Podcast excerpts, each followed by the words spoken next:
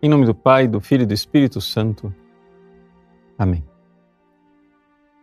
Meus queridos irmãos, nós estamos no cenáculo junto com Jesus, é o capítulo 16 de São João. Jesus está nos falando do Espírito Santo. E para falar do Espírito Santo, ele usa esta é, comparação judicial, julgamento, advogado, etc., o pecado, a justiça e assim por diante.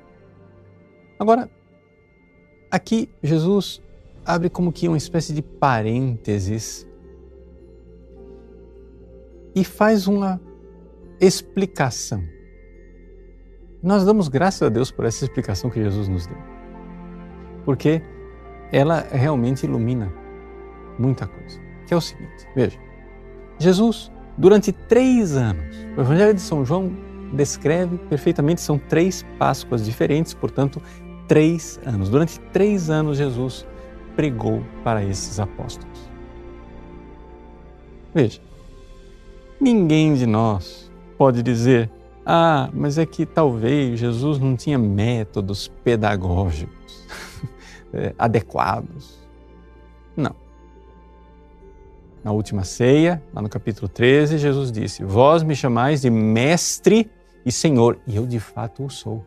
Jesus é o mestre é o mestre dos mestres. Não há pedagogo melhor do que ele.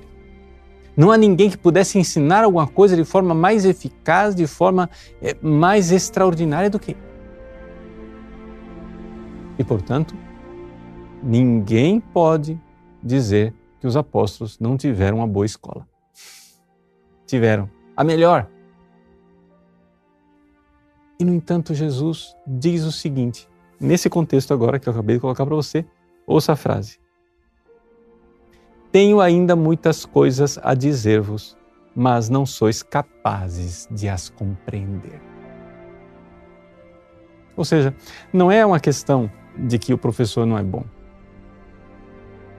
É que os ouvidos são moucos, é que as mentes são embotadas, é que os corações são insensíveis. Ou seja, tem alguma coisa que tem que ser reformada no aluno. O aluno é que está, né?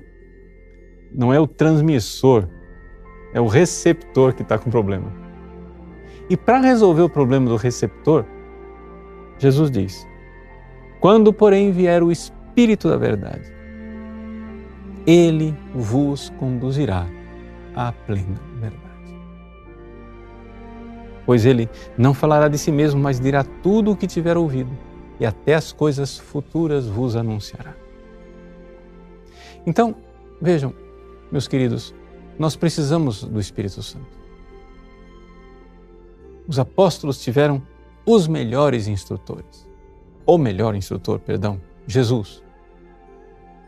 Mas se nós não abrirmos o nosso coração para o Espírito Santo, para a ação divina não, não funciona. E vejam que o Espírito Santo, ele não vem somente dar uma luz, ele vem capacitar também. Ou seja, existe uma transformação, existe algo dentro do ser humano que precisa mudar para que nós possamos compreender melhor.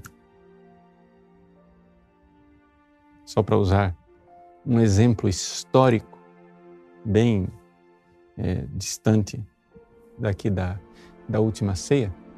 Vejam, por exemplo, Santo Agostinho. Santo Agostinho, antes de se converter, ele se converteu com 32 anos de idade, antes de se converter, ele era um, um estudioso.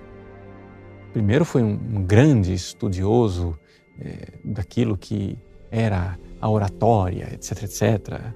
É, ou seja, Hoje seria comparável a um grande advogado, um grande marqueteiro, um grande orador. Então, e você vê claramente que ele era muito capacitado. Quando você lê a prosa de Santo Agostinho, parece que você está lendo poesia.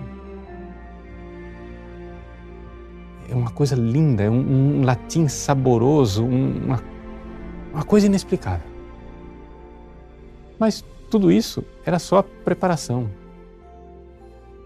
Agostinho, a um certo momento da vida, ele notou que aquilo não bastava. Ele tinha que buscar a verdade. Ele precisava de algo mais profundo, ele precisa, precisava conhecer o ser, a realidade, aquilo que é realmente. E ele começou a buscar, e começou a buscar na filosofia. E, e, e ninguém pode dizer que Santo Agostinho era uma mente embotada, que ele era alguém de QI baixo, que ele era um bobinho. Não, nós estamos falando de uma das mentes mais brilhantes que a humanidade já produziu. E, no entanto, Santo Agostinho não conseguiu compreender a verdade até que ele não se converteu. Quando Santo Agostinho se converteu, ele notou que os problemas intrincados de filosofia, que ele antes analisava com dificuldade, uma vez que ele foi regenerado pelas águas batismais, uma vez que o Espírito Santo refez o motor dele, ou seja, tocou na sua alma, Santo Agostinho começou a notar que a sua inteligência estava turbinada. Ou seja, que ele estava conseguindo compreender até mesmo as coisas filosóficas com uma percepção maior, com uma agudeza, com uma penetração, com uma capacidade. O que antes ele ficava feito cachorro correndo atrás do próprio rabo sem sair do lugar, agora, com a graça de Deus, ele compreendia. Eu estou dando aqui o exemplo de Santo Agostinho porque nos ajuda a perceber o que é que Jesus está dizendo no Evangelho de hoje para os seus apóstolos. Tenho muitas coisas a dizer-vos, mas não sois capazes de as compreender agora. Ou seja, o Espírito da Verdade, o Espírito Santo, vos conduzirá à plena verdade. Que beleza! saber que o Espírito Santo nos capacita. Então vamos lá. Lembre-se sempre: a verdade liberta, é dolorosa, ela muda nossas vidas, mas o Espírito Santo, nosso defensor, paráclito, consolador, nos dará aquela robustez para que nós possamos realmente viver na verdade. E então, pronto, não, não teremos medo dos julgamentos, nem do julgamento de Deus, nem do julgamento iníquo e errado dos homens. Dos homens não teremos medo, porque o Espírito Santo está conosco. De Deus não teremos medo, porque o próprio Espírito Santo nos mostrará a verdade. Quanto Deus quer a nossa salvação e Ele é justo. Ninguém vai para o inferno por culpa de Deus.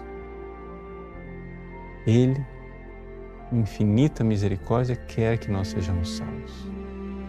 Quando somos salvos, somos salvos pela Sua graça. Quando somos condenados, somos condenados, infelizmente, por culpa nossa. Coragem, então. Peçamos o Espírito de verdade. Deus abençoe você. Em nome do Pai, e do Filho e do Espírito Santo. Amém.